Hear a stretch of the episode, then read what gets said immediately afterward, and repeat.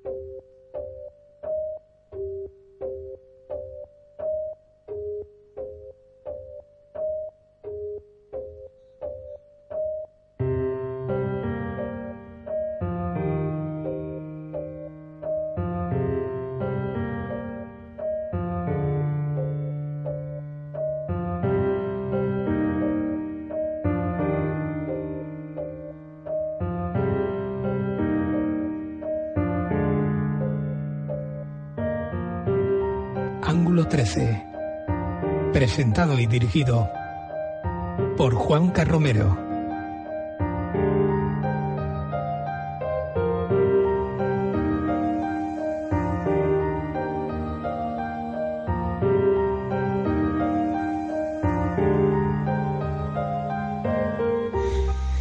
Pues sí, es la hora exacta, la hora en la que nos vamos a enfrentar a un ángulo 13 especial, especial porque yo creo que ya lo sabes, es el último de esta temporada 2008-2009 y lo vamos a hacer, permíteme la expresión, de una forma bastante cutre, ¿no? Aquí ya hay personas en el estudio que me están reprochando que en la mano tenga un lápiz bien afilado, por cierto, pero muy corto.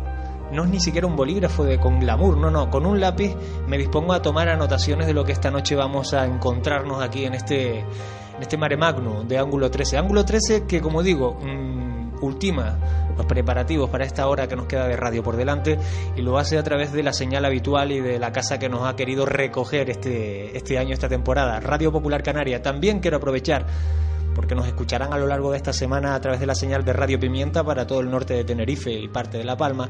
Digo aprovechar también para desearles unas felices vacaciones a todos los oyentes que nos pillan, que nos sintonizan a través de esas diales. Como siempre, oportunamente y además esta noche rimbombante, pues ahí está, que además se ha vestido, no se lo pierdan, Ángel Luis Padilla esta noche se ha puesto smoking para la ocasión. Ángel Luis Padilla, los mandos técnicos, este es quien le saluda, Juan Carromero, arrancamos que tengo cositas que decirle. Tu forma de ver las cosas. Tu ángulo de visión. Periodismo de investigación. Ángulo 13.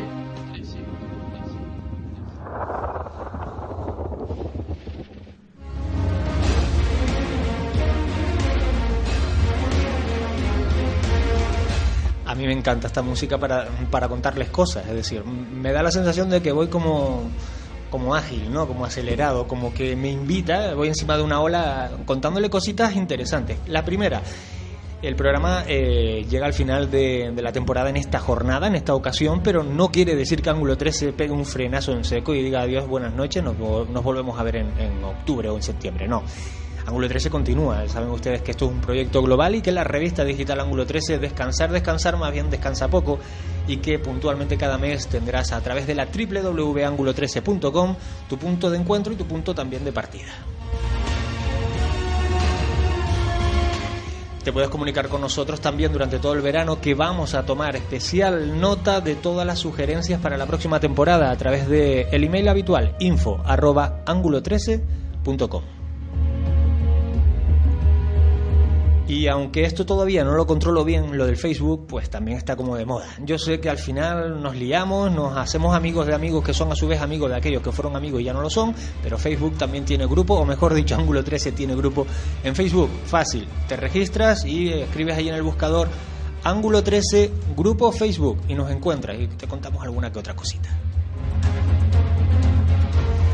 Yo no me quiero entretener más porque me siento observado, vigilado, acorralado. Tenemos el estudio con invitados, la mesa prácticamente llena. En un momentito pasamos a invitarlo. A invitarlo no, a presentarlos, venga.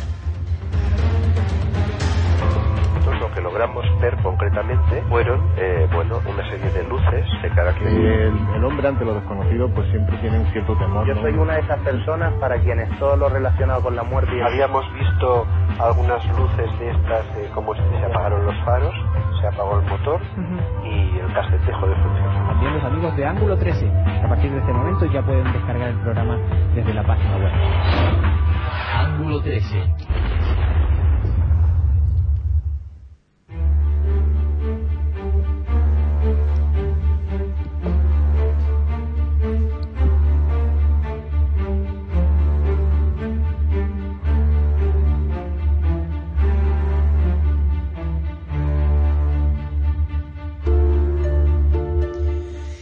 esta ocasión vamos a hacer algo en Ángulo 13 que no hemos hecho durante toda la temporada. Mea culpa, porque mm, considero que es oportuno pues tener eh, jornadas, ocasiones como esta. Vamos a entablar una conversación amigable. Para que sea amigable debe estar siempre basada pues en un entorno lleno de amigos. Y esta noche aquí en el estudio yo creo que mejor arropados imposible. Voy por orden, por orden de lejanía. Vamos a seguir un orden de izquierda a derecha. Alfonso Ferrer, buenas noches. Muy buenas noches, Juanca, ¿qué tal? Bueno, una voz conocida que además ha intervenido en Ángulo 3 en alguna ocasión en esta temporada. Siempre que me invita, la verdad es que vengo encantado. Bueno, menos mal que ha sido más de una vez porque si no dirá, "Ah, es que me invita poco. Héctor Fajardo, buenas noches. Buenas noches, Juanca, ¿qué tal estás? También te has pasado por aquí esta temporada en un par de ocasiones, creo recordar. Sí, un par de veces y espero que la próxima temporada pues sigamos viniendo por aquí. Mucho más, es que eso es, al final del programa verás tú lo que les voy a, la encerrona que les tengo preparada. Uy, qué miedo. No, bueno, ya lo improviso sobre la marcha. Daniel Olivera, buenas noches. Muy buenas noches, Juanca, a todos los oyentes de Ángulo 13 también. Una voz de, de esta casa, del programa El Puchero, pero además eh, colaborador activo de, de Ángulo 13. Es la primera vez que intervienes en Ángulo 13. Ángulo 13 Radio, sí. Bueno, Efectivamente. eh, cabe la expresión, no iba a decir una expresión que es como muy heavy, pero como es el programa el último, esta noche te desvirgas aquí en Ángulo 13. Ay, mi madre, a ver qué me vas a hacer, que estoy... expresión. Qué nervios, Dani. por qué por nervios. ahora estoy sentado, a ver. No, quiero decir, es, es tu, es tu- es tu- digamos que es tu primera experiencia eh, trascendental, ¿no? Mm, En Ángulo 13. Gracias por la invitación. Bueno, eh, yo quería que estuviesen aquí o queríamos reunirnos esta noche porque al final eh, una temporada de radio, un año en general prácticamente, se miden los años por temporada en estas cosas de la radio, dan para mucho, ¿no? Y no solo de Misterios como el hombre, pero forma parte de forma parte de nuestro entorno y de la filosofía de este programa, que además pues ha hecho un viaje durante la temporada por distintos puntos, ¿no? Eh, me gustaría que esta noche destacásemos cuáles han sido quizás los temas que ustedes más han destacado de la temporada o incluso a nivel noticia que quizás hayamos obviado en ángulo 13 y que podamos recuperar para una próxima temporada. No sé quién quiere romper el, el hielo, el bloque. Sí, bueno, eh, yo antes que nada y antes de hacer ese repaso de, de contenidos, de artículos interesantes, de notas, etcétera, y de asuntos en los cuales hemos dado ángulo 13 bastante, eh, véase Belmes de la Moraleda, véase los famosos círculos de Lanzarote, que serán temas ineludibles, supongo, ¿no? Eh, quiero destacar el, el papel que ha jugado Ángulo 13 y seguirá jugando, supongo, en los próximos años, si Dios quiere, en relación al hueco que se ha abierto en el tema de, de la divulgación de los temas de, de misterio eh, en Internet y en líneas generales en, en lo que es la, la divulgación. Creo que se ha consolidado, se está consolidando como una revista eh, un poco pionera a la hora de, de afrontar ciertos temas, abriendo posibilidades un poco más críticas, eh, no siendo conformista con las teorías que predominan y habiendo el abanico de temas, sin duda, a cuestiones más sociales, más de historia. Creo que desde ese punto de vista me gustaría resaltar ese papel ¿no? de revista un poco única ¿no? y exclusiva. Y es verdad, eh, Alfonso, que Ángulo 13 se ha, se ha convertido quizás en una en la página digital o en la revista digital dedicada a esto a este tipo de, de temáticas que es de obligada consulta, ¿no? Sobre todo en, lo- en lo- de un año para acá o de los últimos dos años, ¿no? Y, y yo también destacaría, coincido con, con Alfonso en este caso, del quizás eh, los temas que abarca Ángulo 13 eh, lo- son los que marcan una diferencia con respecto a otro- otros foros donde se tratan también estos asuntos, tanto en revistas digitales como en revistas en papel, que es la mm, cabe la crítica, ¿no? Que esto es un eh, en la mayoría de los foros, como comentaba, es como un, es un tabú, ¿no? Y en este, en este caso, en Ángulo 13, eh, se da cabida a la crítica y el, el lector y tanto el oyente, en este caso en el programa de radio, puede acceder a informaciones críticas con ciertos misterios que no lo son tanto, ¿no? Además, eh, yo creo que nosotros, prácticamente todos, si no todos, eh, en más de una ocasión hemos vivido en nuestras carnes algo así. Quizás por eso la filosofía de Ángulo 13, la que estamos eh, llevando entre todos, eh, quiera distanciarse de, de lo habitual, ¿no? Y lo habitual, y digo, hemos vivido, es que te censuren en muchos sitios, es cierto, o que censuren eh, en general los temas, es decir, este tema no entra, este tema no entra, esto no entra, porque se, se aleja de, de los que son muy crédulos o al contrario, quizás eh, eres muy crédulo y no entras en los foros más escépticos, ¿no? Y en ese yo creo que sí que hemos encontrado cierta neutralidad eh, en este asunto, ¿no? Sí, efectivamente, estoy de acuerdo con el análisis que han hecho los dos compañeros Pero es que además, en, hace cierto tiempo, no recuerdo cuándo, pero tampoco, Eso es tampoco cosa- muchos años, Eso es cosa de la edad, ¿no? bueno, aquí somos toda una quinta más o menos parecida. la quinta de- del buitre. y, no, y, no, y no desveles. Sí, eh, me comentaste que, ibas, eh, que querías dar un giro a la revista Ángulo 13. Aquí estamos hablando de- del proyecto Ángulo 13, tanto radio como, como la revista digital, ¿verdad? Que es el mismo proyecto. Sí, sí, sí. sí, sí. Entonces, querías eh, salir un poco de, esa temática tan encorsetada del, misterio, ¿no? De los enigmas, que parece que solo hay que hablar de, pues, de marcianitos y de psicofonías, que es un tema, son temas que a mí personalmente me gustan, como ¿no? yo creo que a todo el mundo que le gusta el misterio le interesan estas cuestiones, pero Ángulo 13 en un momento dado en el que me acuerdo que me lo comentaste y me pareció perfecto y yo creo que al resto de compañeros también, decidiste dar un giro a la temática tratada y abrir un poco más a cuestiones históricas, sociales y, y ese término de ciencias de frontera que tanto te gusta utilizar, Y que en la cabecera de la, de la revista digital, de la página digital. que no y- y iba que en habla un principio, perfectamente porque evidentemente va- hemos ido madurando en ese sentido, quiero decir. Hay gente a la que no le gusta el término, cuidado, ciencias de frontera, porque ni siquiera consideran estos temas como ciencia. Y tienen su parte de razón, evidentemente. Llamarlo ciencia quizás sea muy pretencioso, ¿no? Pero por lo menos es más justo que llamarlo, pues, no sé, estudio de, de la parapsicología. Eso es bastante sesgado, ¿no? Bastante Queda muy limitado. Muy limitado, ¿no? Sí. Y aparte porque también caben temas de divulgación científica, en ocasiones lo, Claro. eh, se ha tratado. Eh, mucho. Mm, Temas que, que desde la... O sea, temas de misterio o aparentemente de, de- de esto de, de misterio, del oculto, pero mm, mirados con el ojo con el ojo de la ciencia o el ojo de la, de la divulgación científica, en este caso, ¿no? De la racionalidad, intentando explicar determinados misterios eh, a la luz de la razón, como se suele decir. Porque es cierto que existe entre los que se dedican a la divulgación de este tipo de temas una máxima que parece que es mm, que en cierta ocasión se la escuché se la, se la escuché nombrar a, Ricardo Campo que es verdad que se premia se premia la incompetencia no si los misterios si los mantienes en el misterio constante mm, eternamente mm, ese investigador o ese divulgador es digno de elogio. Sin embargo el que lo desentraña y el que lo explica eh, se lleva la peor parte. La crítica eh, eh, lo tachan de intoxicador, Queda de, como un disidente incluso, de ¿no? detractor, de traidor a la causa. Y la credulidad también se, eh, digamos que es una, es una especie de tsunami que se retroalimenta también porque Pero- digamos que es un círculo del que muchas veces muchos informadores o muchos divulgadores del, del misterio, de los enigmas, para abarcar un, un término pues más, más amplio quizás, pues no saben salir de ahí, como decían ustedes. Pero, pero es verdad, perdón, es verdad que eh, se tiende a pensar. eh, yo no creo que el, que el, que el lector o el, o el oyente sea que, que se interese por los misterios sea una persona eh, ignorante o que carece de, de su capacidad de raciocinio ni mucho menos por lo tanto, en ocasiones se les vende, lo único que se les muestra es esos misterios aparentes, no se les da la otra parte. Sin embargo, mm, es totalmente legítimo eh, hablar de la, de, de dar una explicación a esos misterios, hablar de, lo, de, lo, de la teoría contrapuesta, ¿no? A, Hombre, yo creo que no solo es legítimo, sino que es obligado. y es para- necesario, claro. Y no, no, no quiere decir que el público no lo demande, es que no se lo dan. Claro, sí pasa un poco, eh, generalmente con este tipo de historias, con los medios de comunicación en general pasa eso, ¿no? Eh, damos lo que nos piden o piden lo que le estamos dando, ¿no? Eh, en fin, mm, pocas veces lo he dicho, pero sí es verdad que Ángulo 13, bueno, ha recaído en este caso sobre mi persona en las críticas, sea, a mí me han llamado, me han llegado a llamar incluso algún correo electrónico bastante desagradable, eh, indicando que esa no es la línea, ¿no?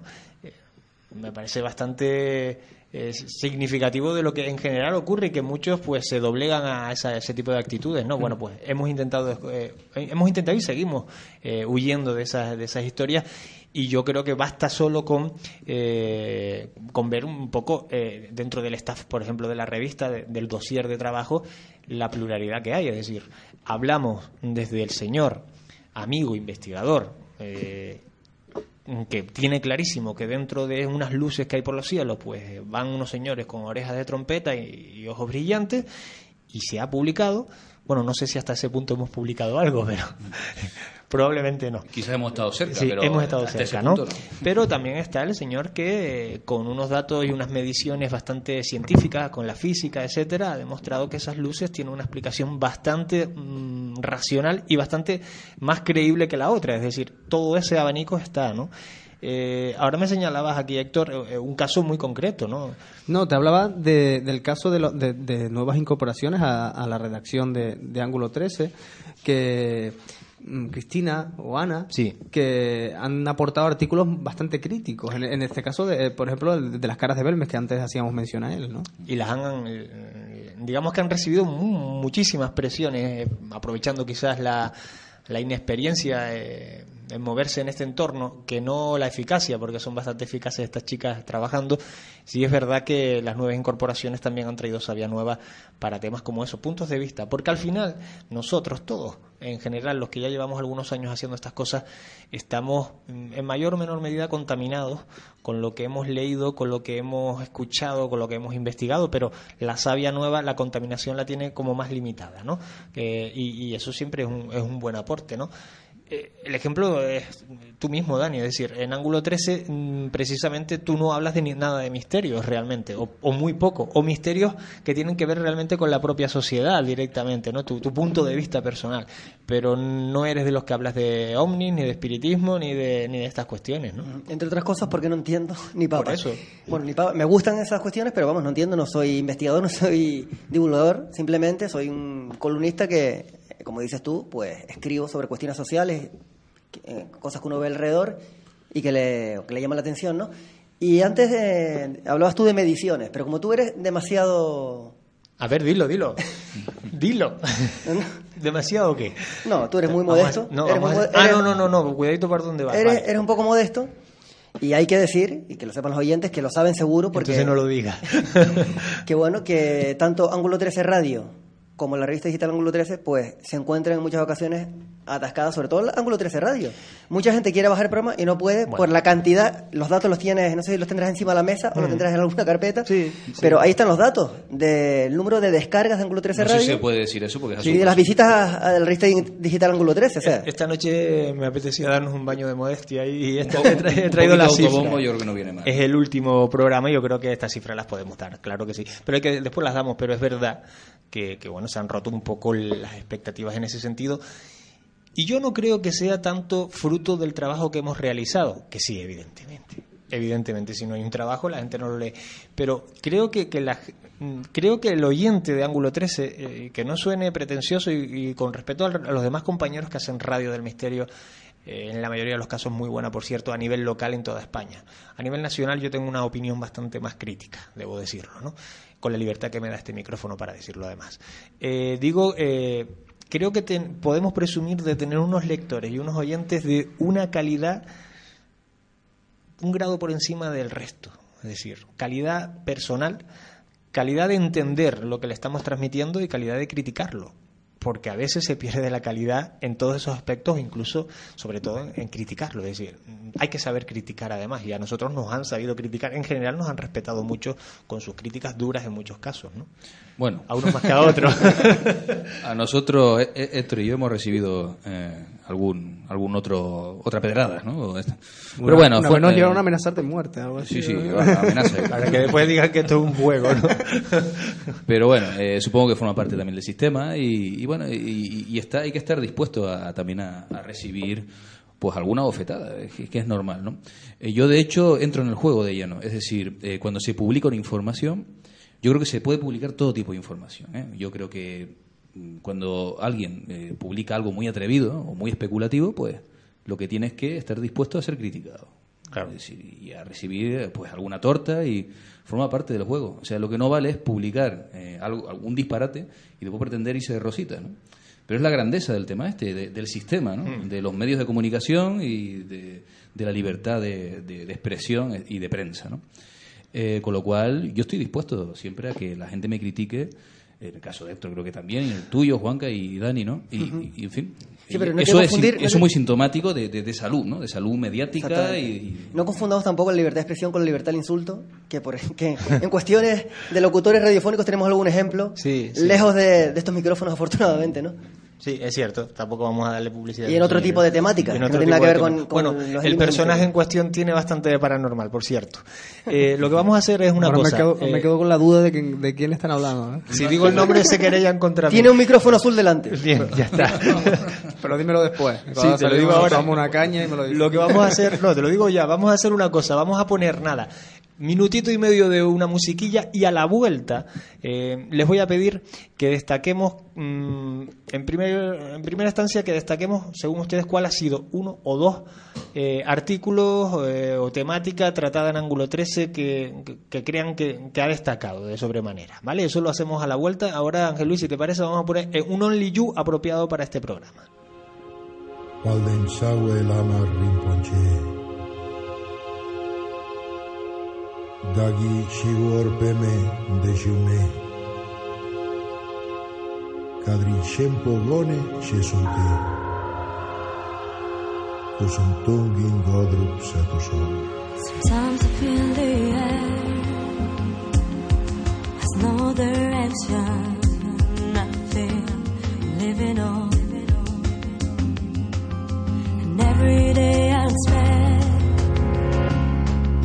something happens. What shouldn't be.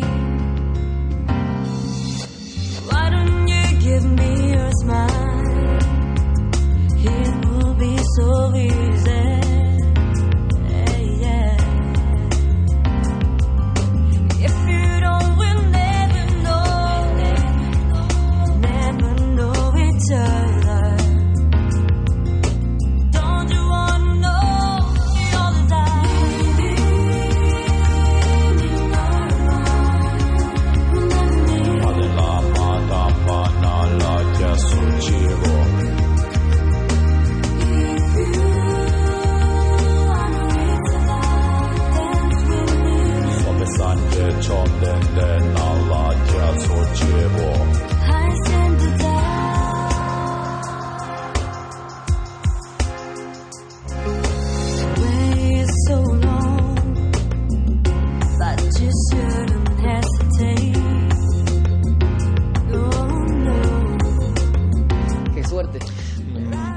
Seguía la tertulia aquí, estábamos hablando. Qué suerte, qué suerte el que. Bueno, no lo puedes decir, ¿no? Eh, ya No, estamos de vuelta. Te hemos pillado. Eh, bueno, musiquilla para relajarnos eh, un poquito.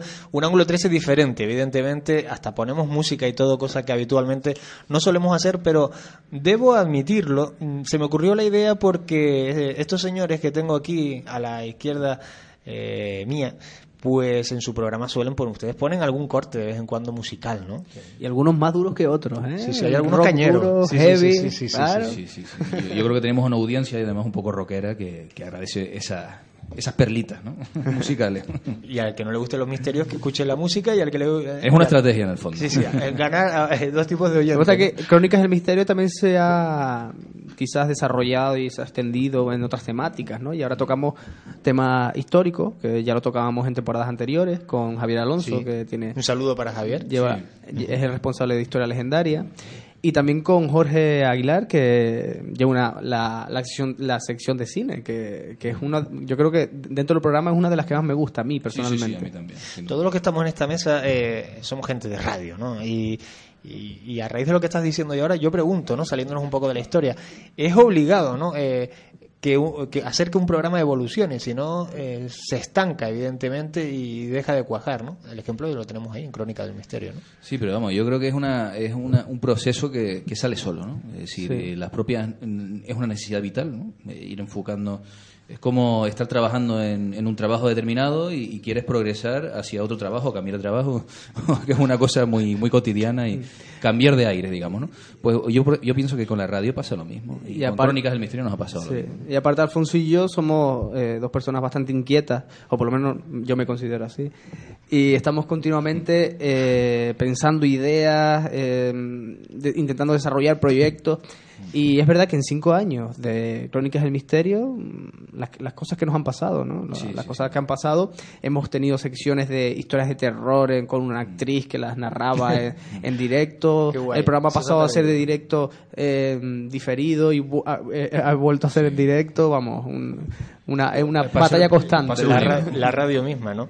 Eh, bueno, vamos a ese, a ese, no sé, ranking no, eh, a ese punto, a ese destaque de cuáles han sido, digamos, los temas tocados que, que más nos han llamado la atención. Uno, dos, eh, Héctor, venga, se lanza. A ver, yo me quedaría sin dudarlo con los artículos, las dos, las dos partes del artículo de, de los dos artículos, vaya, de, de Ana y Cristina sobre las caras de Belme.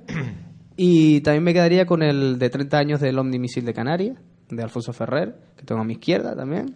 eh, Que me- porque que me, me ves con buenos ojos. ¿eh? Claro, Es no. No, hay que que decirlo, va- eh. ma- sobre todo porque mm, un tema que aparentemente tiene una explicación tan mundana, no mundana en el sentido de que hay tantos datos que, ap- que apoyan esta teoría de que fue un misil, tantos argumentos a favor, que no entiendo, yo personalmente, no entiendo cómo después de tantos años se continúa diciendo que, que pudieran haber sido pues naves extraterrestres o otro, otra cosa que no fuera misiles, vamos.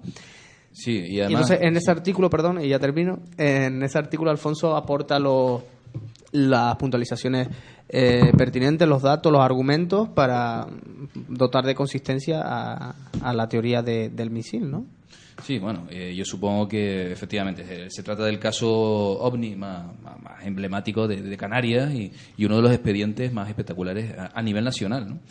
Eh, que ha generado gran cantidad de, fotografías de un expediente militar por parte del Ejército del Aire y que ocurrió efectivamente, es el expediente relativo al caso 5 de marzo del 79, del que tanto se ha hablado, tanto se ha escrito y yo mismo he implicado especialmente eh, a raíz de unas investigaciones que desarrollaron en su momento eh, ufólogos como Vicente Juan Ballester Olmos y Ricardo Campo. Yo después eh, asumí el testigo, desarrollé un poco la información relativa a la posibilidad de que aquel, aquellas luces espectaculares en la noche del 5 de marzo del 79 pues fueran eh, los efectos de disparos de misiles Poseidón C-3 aquella noche desde eh, submarinos eh, emplazados en el Océano Atlántico, que es un tema que no deja de ser muy interesante Sí, sí, No, no, lo claro. es, y sí que pone de relieve cómo la ufología puede ser una herramienta para descubrir, eh, pues en este caso, unas maniobras secretas. Pero O te das que- cuenta de la balanza, lo de, el desnivel que hay, ¿no? En esa balanza de los que creen que puede haber sido unas naves extraterrestres o otra cosa que no fuera, unos, unos misiles, como decía anteriormente, y los que argumentan de que realmente son misiles.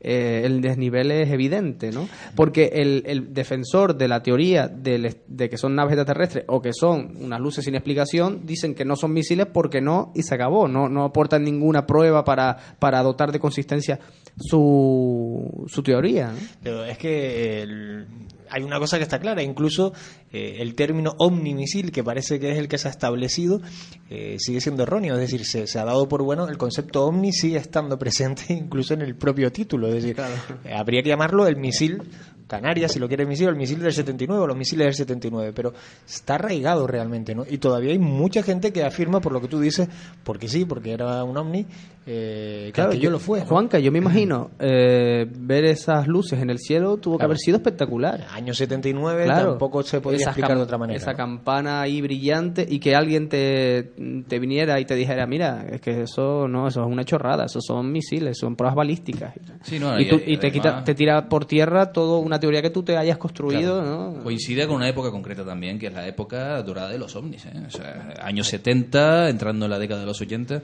y había multitud de informaciones relativas a este, a este tema. Eh, portadas de periódicos, de revistas, eh, en fin, era un tema muy candente, con lo cual, en cierta manera, en la población se respiraba una cierta tensión latente de encontrar eh, algo que se refiriera a lo que estaban leyendo todos los días en la prensa. ¿no? O sea, yo creo que es el, el tema mediático ahí ta- también es bastante importante, ¿no? un poco sociológico si se quiere. ¿no? Sí, era una época muy caliente en el tema OVNI y más en Canarias todavía. Sí, exacto. En, esos finales de los, de los 70. Recordemos que en el 76 también hubo un caso bastante sonado, en fin, estábamos como muy, estábamos Mm. como muy de moda en ese Pero mira, Juanca, eh, vamos a ver, es que, claro, estamos hablando del año, eh, Alfonso, del año 79, ¿no? Y si hoy día, con los medios que hay, Internet, eh, multitud de medios de comunicación, pues radiofónicos, eh, prensa escrita, televisiones, no sabemos ni la mitad de lo que pasa. Claro, hace 30 años, pues, evidentemente, eh, pues, la gente comulgaba con ruedas de molinos, vamos. Claro. Si decían que eran ovnis, pues eran ovnis. Y No, en y- esa época... y hoy en día, que no era una cosa no pasaba antes, hoy en día yo diría que el 90% de la información existente es pública. Si hoy en día es difícil. Es generar información secreta. Está eh, a disposición, eh, bueno, Internet ha sido una revolución, a nadie se le escapa. en ese sentido, se ha democratizado toda la información y no hay secretos casi, ¿no? Claro, O sea, porque cada, si bien- cada vez lo hay menos. Si bien los medios convencionales, medios de comunicación, muchas veces, pues, como decía Juanca antes, no quieren tratar determinados temas, pues siempre siempre nos quedará Internet, ¿no? Como, Exacto, que tiene en ese sentido una, utilidad muy, y muy clara. digamos que los resortes del poder tienen mucho más complicado pues atajar informaciones a través de Internet. Muy difícil, o prácticamente imposible.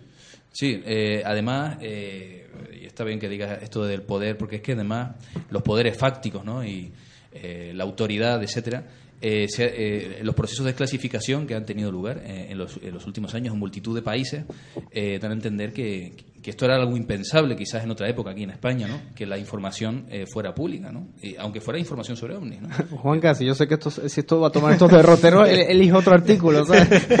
Cambio y solo ha sugerido uno, ¿no? Espérate tú que sigamos, ¿no? No, no, eh, pues es bueno para, para decir además que el expediente del 5 de marzo del 79 eh, está investigado por los militares, que antes lo decíamos, pero la información que hay al respecto es pública, está desclasificada. Alfonso, ¿qué destacas tú? Bueno, eh, a mí mi amigo Héctor me ha pisado, El del 79. pero se lo he perdonado porque... ¿Pero qué te ibas a elegir tú mismo o qué? No, no, el, feo. el de la, el de las amigas Tina Álvarez y, Ah, y Ana Ferrer. ya lo Pero- sabía, por eso- Pero después como me ha dado un poquito de... de- de- bueno... Lo he cambiado y tal. Entonces, bueno, pues eh, el tema de Belmes yo creo que antes lo, lo apuntaba, eh, es ineludible, ¿no? Si hacemos un repaso de lo que ha dado eh, Ángulo 3 en los últimos meses, en el último año, en la última temporada. Eh, sin duda, eh, me quedo con el, con el reportaje de, de estas chicas, de Tina Álvarez y Ana Ferrer, en el cual hacen un debut, como estábamos hablando, que no es chicas, porque se inician estos temas, eh, pues por todo lo grande, ¿no? O sea, siendo críticas con, con un tema que casi es tabú. O sea, el tema de Belmes, como sabemos, eh, casi es intocable, ¿no? Es una especie de, de- de, no sé, una cosa casi religiosa. Y estas chicas, pues, con una investigación muy sencilla, se desplazan al lugar de los hechos, hacen una serie de experimentos muy sencillos que para hacer ciencia muchas veces o para aplicar el, sentido común no hace falta disponer de grandes herramientas, pues desmontan, yo creo que con gran efectividad, un mito. Yo no sé lo que hay detrás de Belmes de la Moraleda. No sé si hay teleplastias o si no las hay. Pero pienso que en gran manera se han mitificado. ¿no? Un asunto que ha, ha tomado unas cotas, pues realmente un poco, a veces enfermiza. Y por otro lado, me, me quedo con tu entrevista en el último eh, número de Ángulo 13 a Luis Mariano Fernández, firme defensor, por supuesto, de. eh, da la versión opuesta, ¿no? Del fenómeno de las caras de Belmes. Dani, Comparto la opinión de Belmes. Es que es un... es que estamos todos es casi que, de ¿sabes acuerdo. lo que pasa? Que, A mí también me lo han pisoteado todo ya. Pero que es un misterio, o llámese, llámesele como quiera, que claro, que se prolonga pues 38 años, si no, me si no estoy confundido, desde el año 71, cuando nació Servidor, en el tiempo. Y son, claro, mantener una mentira... Yo, por supuesto que leí el artículo de las compañeras, y claro, me, me hicieron pensar, pero es que después he escuchado también otros testimonios del compañero Luis eh, Mariano Fernández, que me dejan pues en una posición que sinceramente no sé para dónde tirar. Hay argumentos mm, mm, válidos tanto a favor como en contra, pero yo creo que es un misterio que, que me supera absolutamente. ¿eh? Pero es que el misterio de Belmes... Habría que desplazarse quizás al Yo- lugar. y- no, yo creo que no. Yo creo que el misterio de Belmes desapareció poco tiempo después de aparecer, ¿no?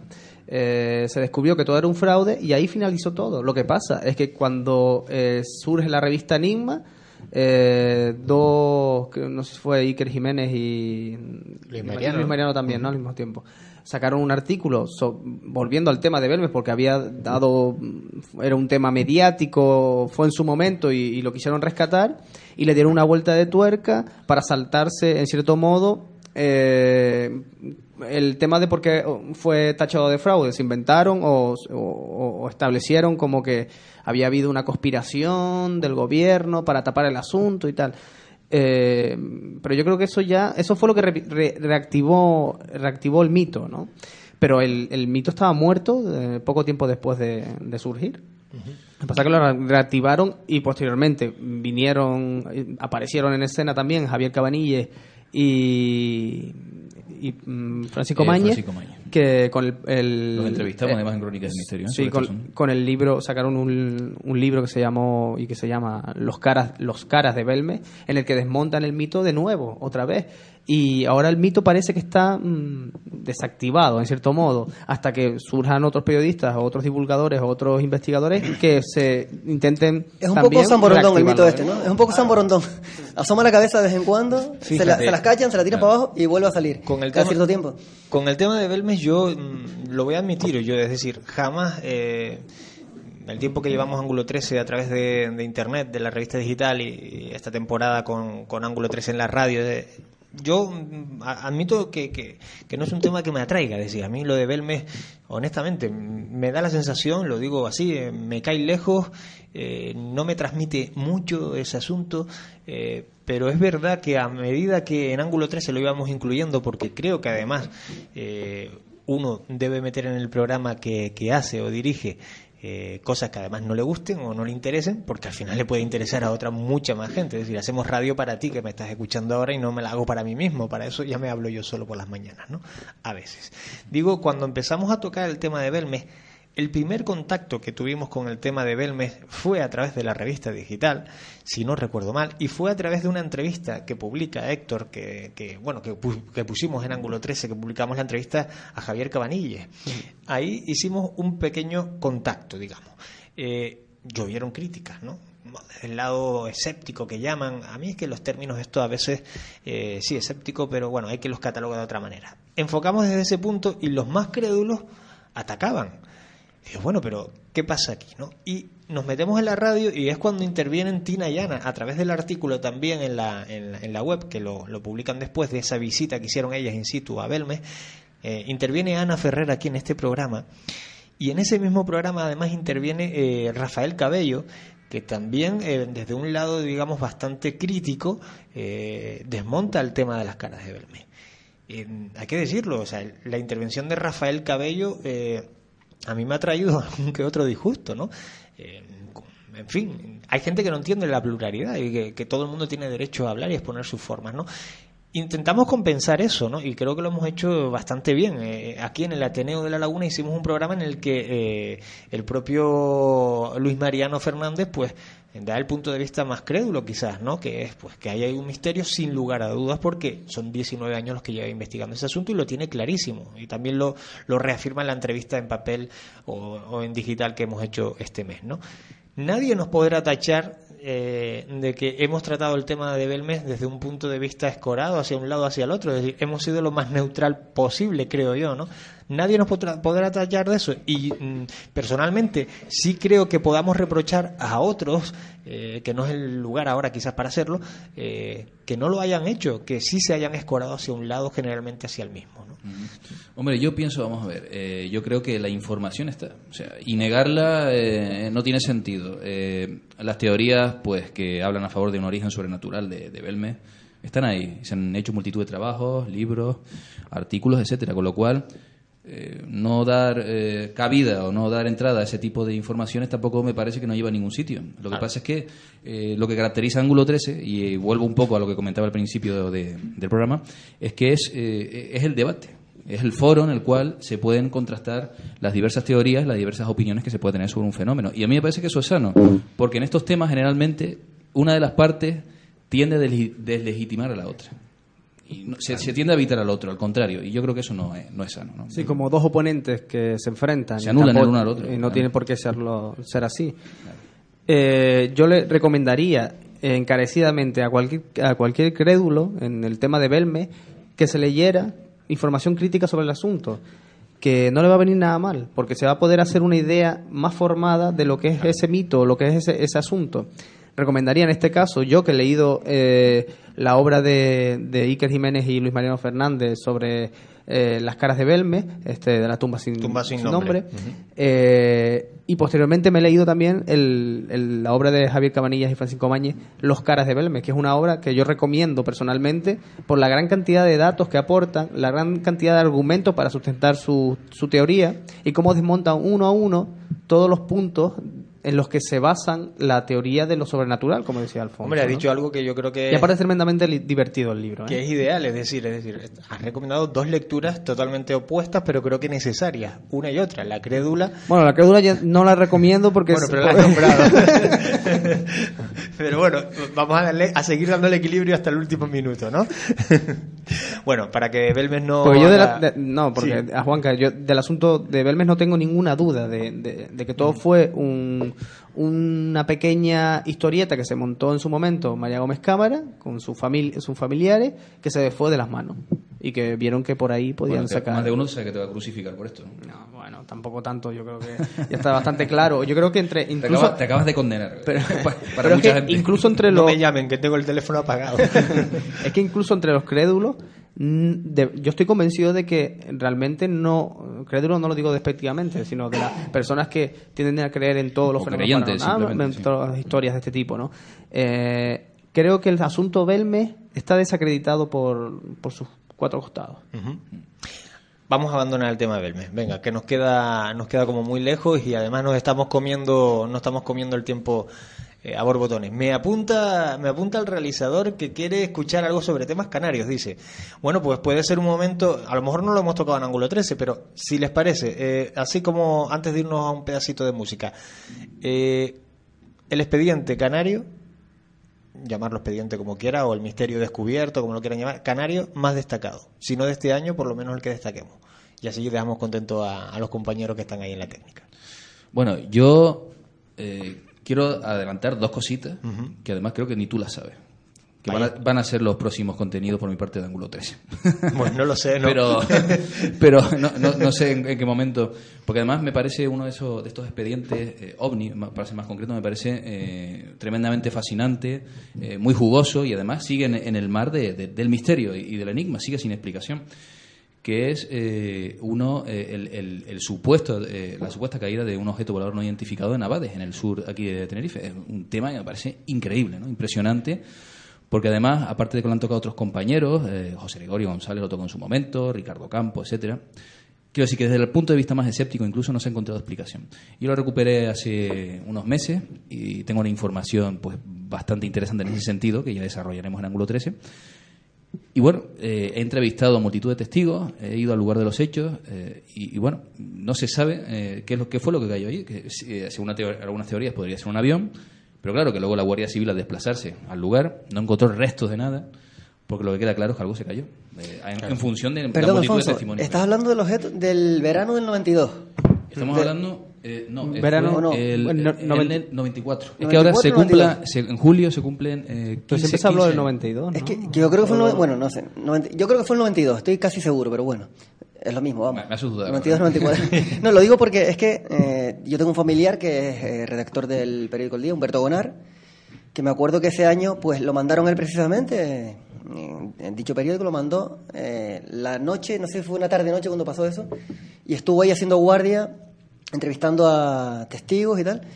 Y nunca más se supo de, de esa cuestión. Y me, la verdad es que me congratula que hayas rescatado el, el tema del objeto caído en los abades porque la verdad es que a mí me dejó bastante intrigado, ¿no? Con ese asunto pregunto, no sé, desde la ignorancia. ¿Con ese asunto eh, eh, hay relación militar de alguna manera? ¿Puede haber habido algún acallamiento?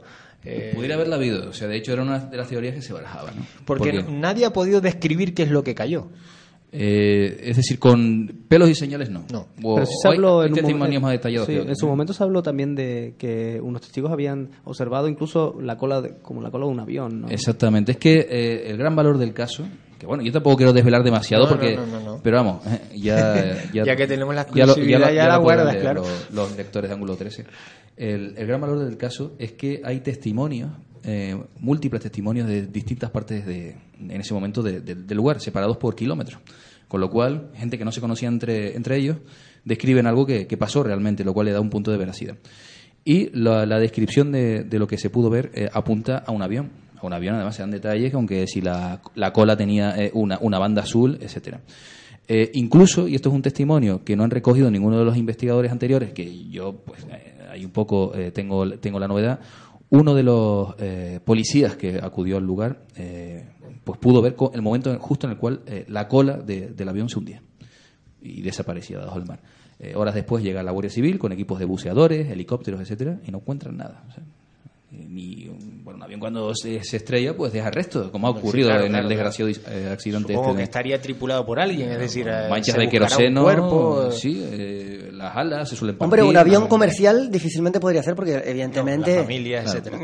Pero como mínimo la, Eso está todo tripula- controlado. la tripulación, dos personas o una persona que vaya en el avión, Se alguien habló- la reclamará. Es digo, que se claro. habló de, una avioneta, ¿no? De- Sí, porque no, no está declarado, el, la desaparición no estaba declarada además, ¿eh? porque la comp- alguna compañía lo, lo hubiera denunciado.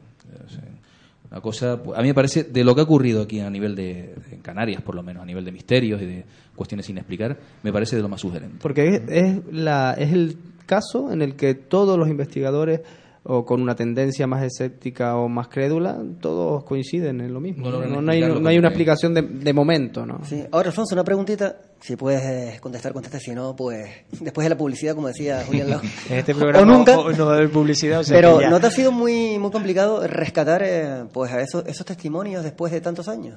Bueno, eh, en fin, gracias que tengo la suerte de tener algunos contactos de eh, ¿Sabe quién está aquí? compañeros investigadores, no, bueno, eh, La un- mafia. uno que intenta relacionarse lo mejor posible y con un poquito de suerte sobre todo. Hombre, y- también, y ¿no? también la, está la cuestión de que con el tiempo, pues, digamos, los testimonios pues se distorsionan seguramente un poco, ¿no? Ese es un punto muy interesante. Eso es lo que a mí me Y- interesaba. y Porque... se ha enfriado la cosa, evidentemente.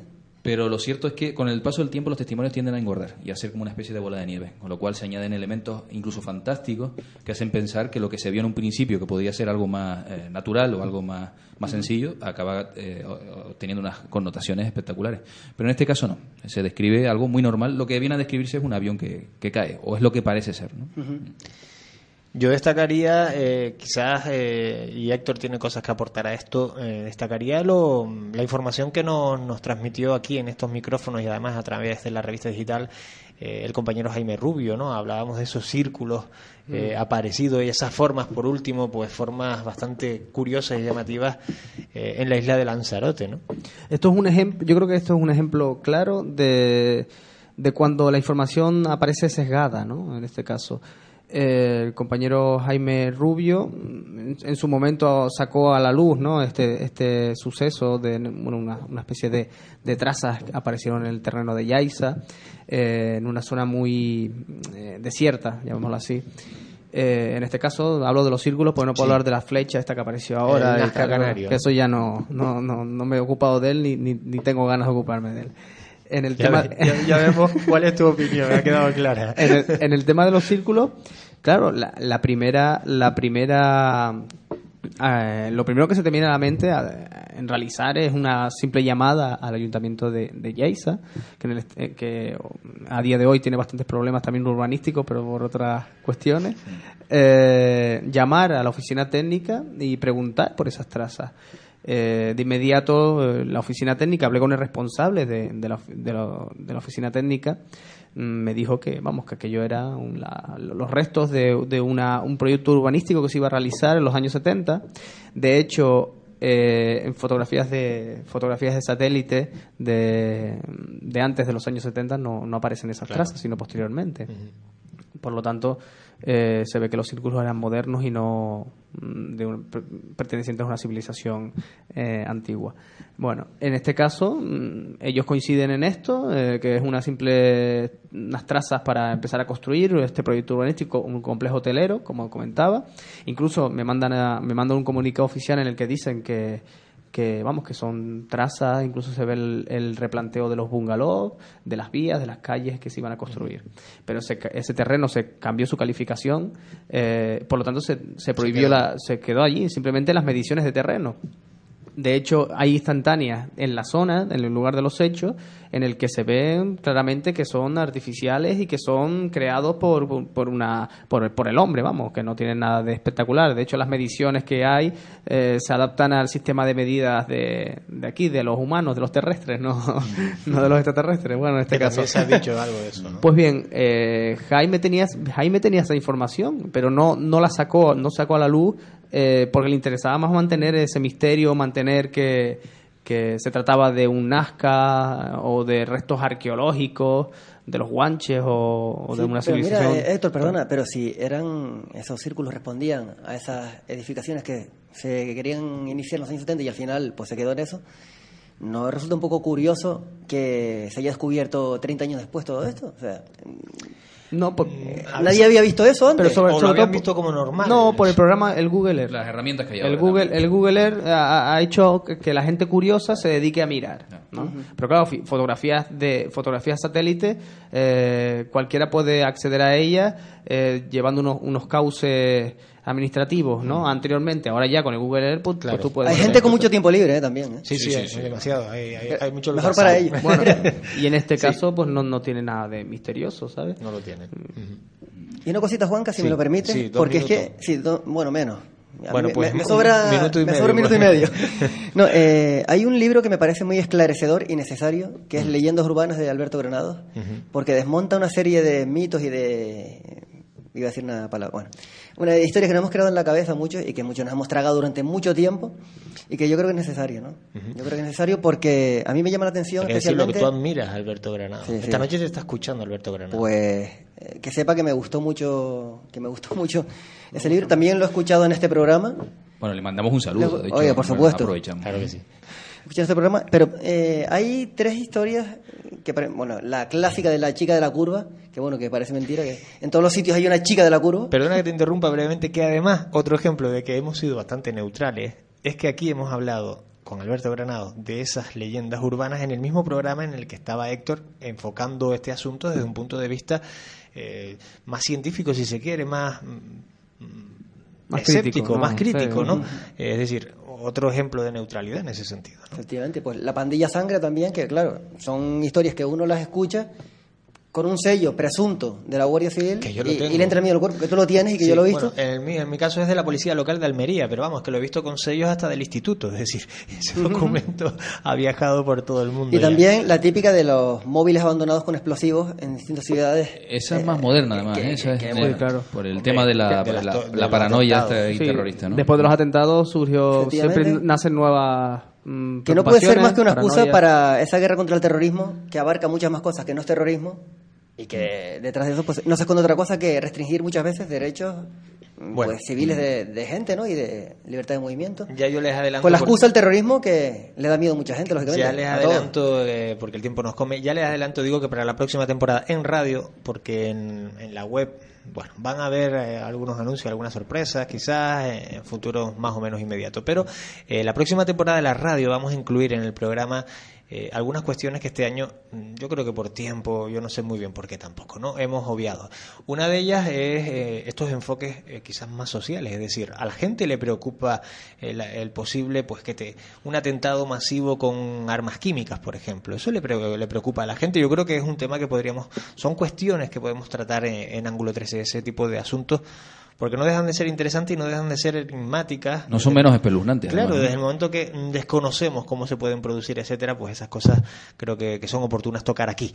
Eh, vamos a nada, 30 segundos de, de musiquilla a la vuelta, les prometo, porque me da me daba yuyu no leerlo, es decir, les prometo que vamos a leer los últimos correos de la temporada, les doy algunas cifras y casi que no, nos vamos yendo en un momentito.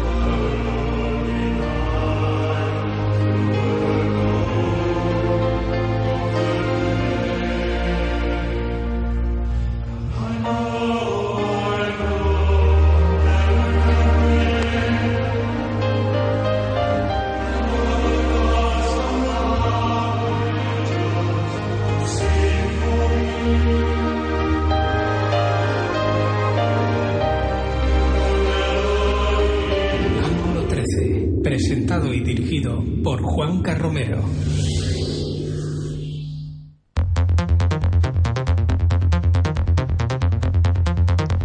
En este momento del programa va a florecer algo que, que pocas veces ha florecido en público, es decir, mi lado vago, mi lado cómodo, ya que estoy bien rodeado, buenos amigos y con ganas de leer, lo que les voy a pedir a ellos es que, que sean ellos mismos eh, los amigos que están aquí en la mesa con nosotros, los que lean eh, algunos correos electrónicos que hemos seleccionado para hoy, bueno, para serles sinceros, los que hemos recibido esta semana, que eran leíbles realmente, ¿no?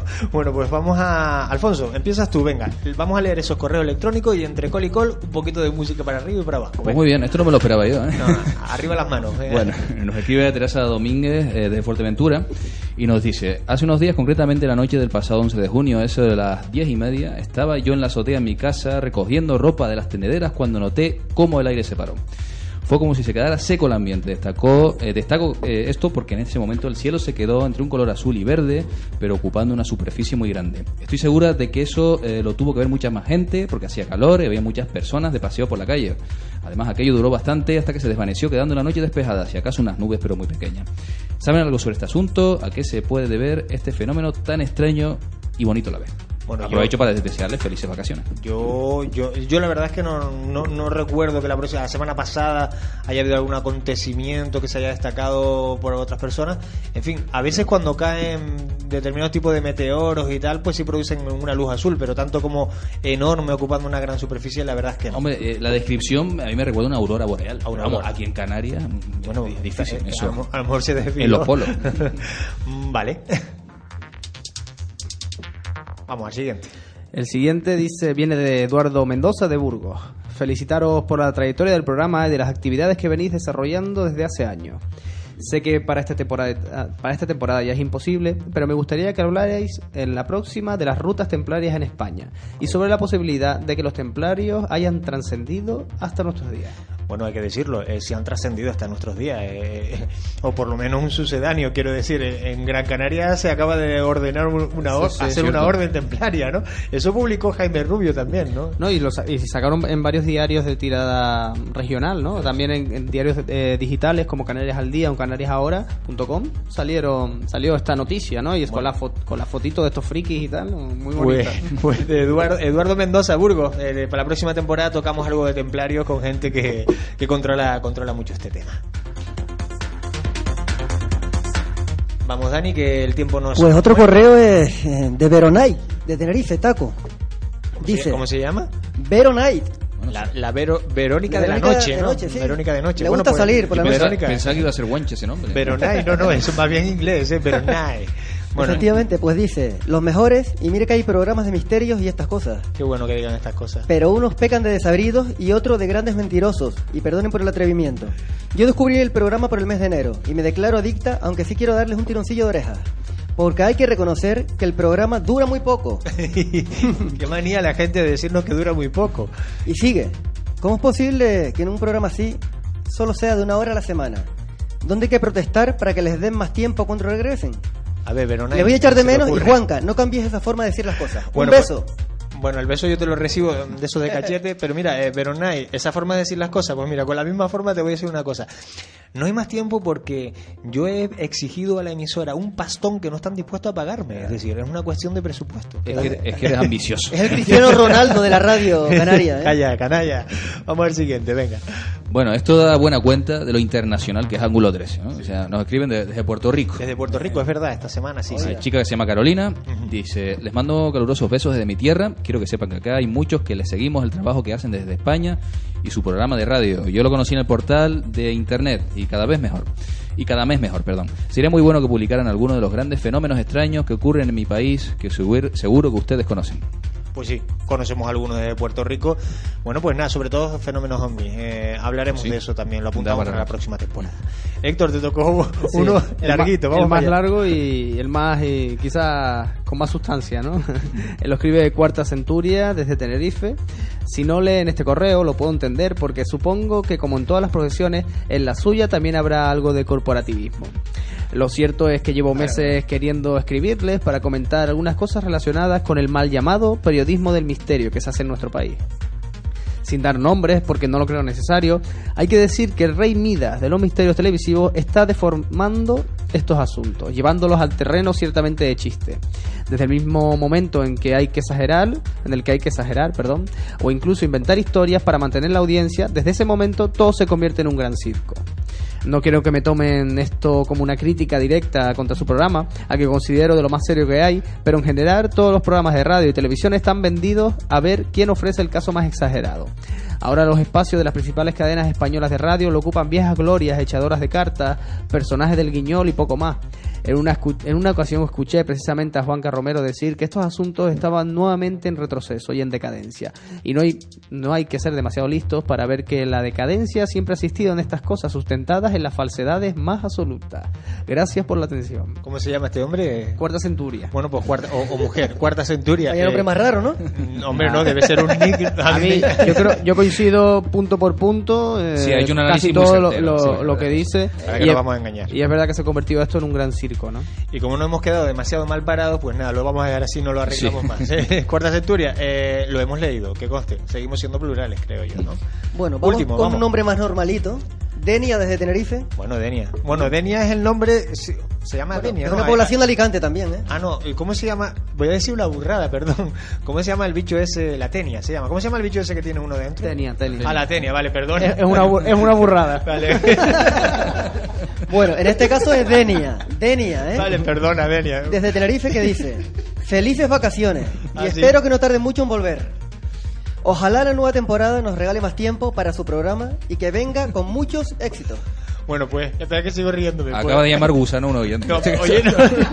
vamos, a, vamos a ser serios, Denia, te prometo. Tú te estarás riendo, espero, Denia. Mm, Es que yo soy un ignorante de la vida. Bueno, pues estos son los correos electrónicos. Eh, antes me apuntaban lo de la cifra. Vamos a darlas, venga. ¿Cuánto nos queda? ¿Nos da tiempo? Si él dice, alárgate que vamos a hacerlo de dos horas esta noche. Bueno, eh, esta cosa a mí como que no me hace mucha gracia, ¿no? Bueno. Es verdad que, mucha gente está preguntando por qué no podemos descargar los programas en este último mes desde el podcast, ¿no? Y a los que lo han preguntado a través de correo electrónico, como a casi todos, hay muchos que no puedo llegar a contestar, a casi todos pues le he dado la respuesta mm, correcta y es que nuestro podcast está alojado en un servidor gratuito que tiene un límite de descarga, un límite que además ya eh, hemos ampliado hace dos meses, ¿no? Pero que ya no estoy personalmente dispuesto a ampliar más, por lo menos en esta temporada. Para la próxima vamos a solucionarlo.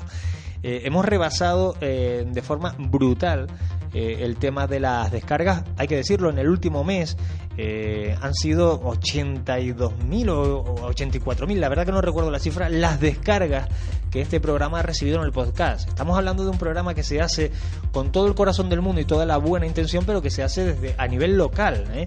Eh, para todo el mundo a través de Internet hemos recibido solo en el último mes ochenta y pico mil descargas. Estamos hablando de que son prácticamente unas 200.000 desca- descargas las que hemos recibido en toda la temporada de Ángulo 13. Yo creo que es una cifra Es abrumador. importante. ¿eh? Sinceramente, pocos programas habrá que. Importante. que- bueno, que- ustedes han visto la- las estadísticas, ¿no? Que las hemos tenido aquí sobre la mesa. Bueno, eh, decirlo así brevemente, vamos a ir como a modo fun fun fun fun. Por países, los, los países que más nos siguen. Eh, digo, estamos hablando en el podcast. Eh, España, eh, evidentemente, México de forma muy, muy, muy próxima a España. Argentina, Chile, Perú, Venezuela y Colombia. Vamos, Latinoamérica. eh, en gran parte pues son los que nos escuchan evidentemente también por una cuestión de idioma. Más de medio centenar de invitados han pasado por los micrófonos en esta temporada. Temporada que ha sido más corta de lo habitual porque empezamos en el mes de, de noviembre. Bueno, han sido casi 70 realmente los invitados que han estado aquí. Hemos hecho 27 programas con este que ya se está acabando. 27 programas digo desde el 4 de noviembre contando las excepciones de los paréntesis que hicimos en carnaval porque aquí somos en Canarias muy muy muy muy murgueros y durante dos semanas tres semanas creo detuvimos el programa. Además si atendemos a, directamente a los datos de la revista digital ya no del programa eh, esta es una cifra que pocas veces hemos dado públicamente creo.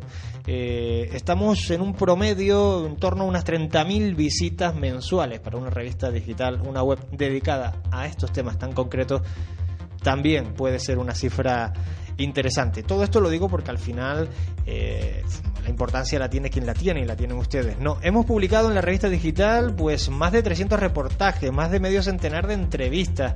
En fin, recibimos una media de 125 correos electrónicos para preguntarnos algo sobre la revista, sobre los temas o sobre este programa. 125 correos electrónicos relacionados directamente con Ángulo 13 a través de info@angulo13.com. En fin, una serie de datos que aunque suene a lo mejor pedante darlos esta noche, yo creo que era oportuno porque cerramos temporada.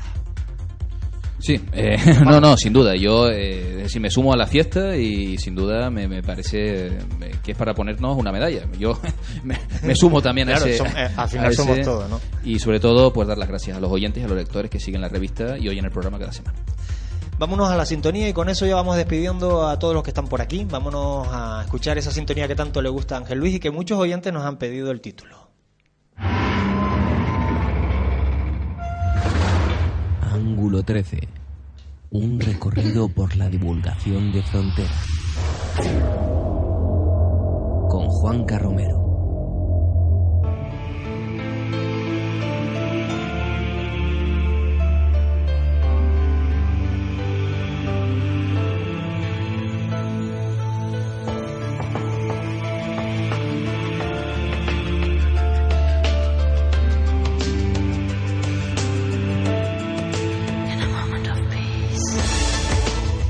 Vamos, que, que nos vamos para volver. Esto de, de cuándo volvemos, pues no lo tengo tan claro. Suele pasar siempre que acaba una temporada, ¿no? Día arriba, día abajo.